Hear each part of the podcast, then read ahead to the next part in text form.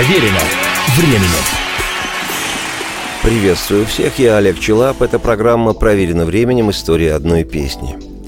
Нашим людям с непрерывным стажем жизни наверняка помнится, как в 60-е годы прошлого века практически каждый счастливый обладатель катушечного еще с бобинами магнитофона, как правило, отечественного, например, Днепр или Яуза, считал непременным иметь в своей коллекции записи песен поющего поэта и барда Булата Акуджавы.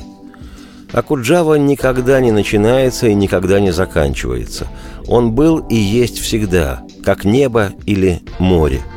Причем, впервые услышав его, ты думаешь, что первым его открыл, хотя он был сто лет до тебя и будет сотни лет после – пору моей юности большинство ребят и девчонок, решивших разучить на гитаре хотя бы несколько песен, непременно начинали либо с репертуара Высоцкого, либо Акуджавы, подбирая песни, построенные на простых, откровенно бытовых аккордах ля минор и ре минор, до мажор и ми мажор.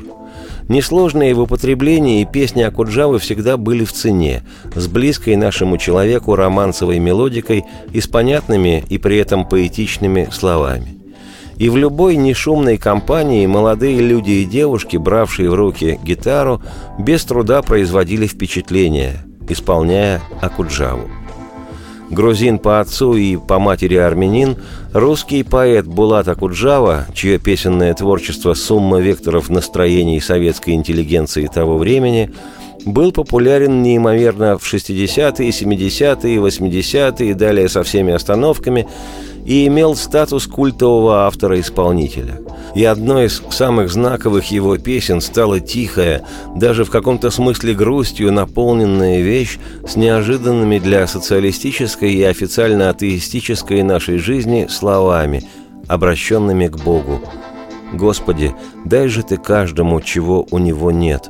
Умному дай голову, трусливому дай коня. Дай счастливому денег, и не забудь про меня. Дай же ты всем понемногу, и не забудь про меня. Дай же ты всем понемногу, и не забудь про меня. Как такая песня могла звучать в стране, которая всему миру на показ стремилась к построению бесклассового коммунистического общества и руководствовалась в этом построении жесткой, даже агрессивной внерелигиозной идеологией, было бы непонятно, если бы Акуджава при создании своего творения не пошел на определенную хитрость. Стихи эти были написаны в 1963 году. Поэт посвятил их своей жене Ольге, которая в то время лежала в роддоме в ожидании ребенка.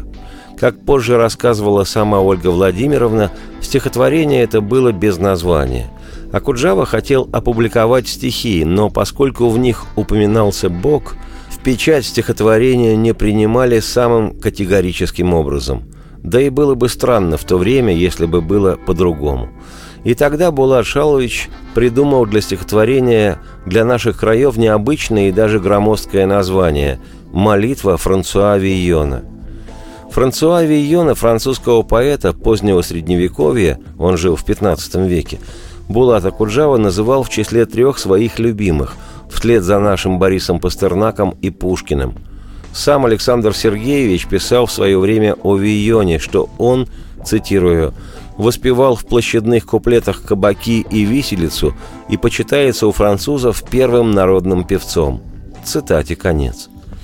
Лирика Вийона в XX веке неоднократно переводилась на русский язык отечественными поэтами самых разных времен – от Валерия Брюсова и Николая Гумилева в начале столетия 20-го до Ильи Иренбурга в конце уже 50-х годов того же столетия – и Акуджава, дабы спасти свое стихотворение, легализовать его в условиях цензуры, дал ему такое замысловатое название «Молитва Франсуа Вийона». Мол, это не я, Акуджава Булат, обращаюсь к Создателю. «Господи мой Боже, зеленоглазый мой». Это французский площадной поэт Баламут Франсуа Вийон. А с него что за спрос? Да и к тому же он помер давно – Удивительно, но после такого трюка стихотворение опубликовали. Хотя чего удивляться, советские цензоры с симпатией относились ко всем импортного разлива баламутам, родевших в своих сочинениях и деяниях за простой народ, и стало быть против жирующих угнетателей, что справедливо.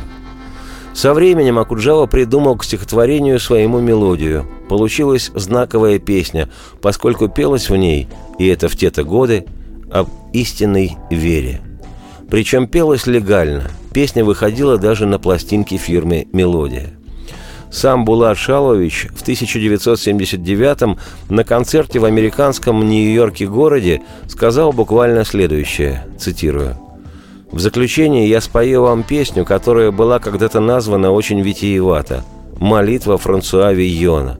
Но к Вийону она никакого отношения не имеет. 15 лет назад надо было ее так назвать. Цитате конец. Позже, уже в постсоветские времена, поэт также рассказывал, цитирую, «Никакого отношения к Франсуа Вийону эта песня не имеет. Я написал стихи о себе, о своей жизни. Но в редакции не захотели это так печатать, и я назвал их «Молитва Франсуа Вийона». Но это было давно. Теперь уже так не делают. Цитате конец. Как уже после ухода Акуджавы в иные миры сказала в одном из интервью жена поэта Ольга Владимировна, «Вион сделал дело, Вион может уходить». Другими словами, теперь из названия «Молитва Франсуа Вийона» можно убрать имя, фамилию французского поэта, и по праву останется «Молитва». Автор ее – русский поэт Акуджава Булат. Сегодня с песнями Акуджавы знаком каждый житель русскоязычного и не только пространства – Песни эти изданы на дисках, представлены на радио и телевидении, звучат более чем в 80 фильмах. Мелодии этих песен исполняют духовые оркестры, сами песни поют барды и фолковики, эстрадники и рокеры всех мастей или просто люди в компаниях. Попробуйте представить себе вменяемое застолье или лесные посиделки походников у костра без песен Акуджавы. Сразу же становится бессмысленной выпивка – Фестивали песен Акуджавы регулярно проходят не только в наших краях, но даже в некогда братских, а сегодня незалежных республиках, в которых о симпатиях к России и русской культуре и речи нет. Даже Незгенельная Польша каждое лето самозабвенно поет три фестивальных дня песни Акуджавы, переведенные на польскую мову.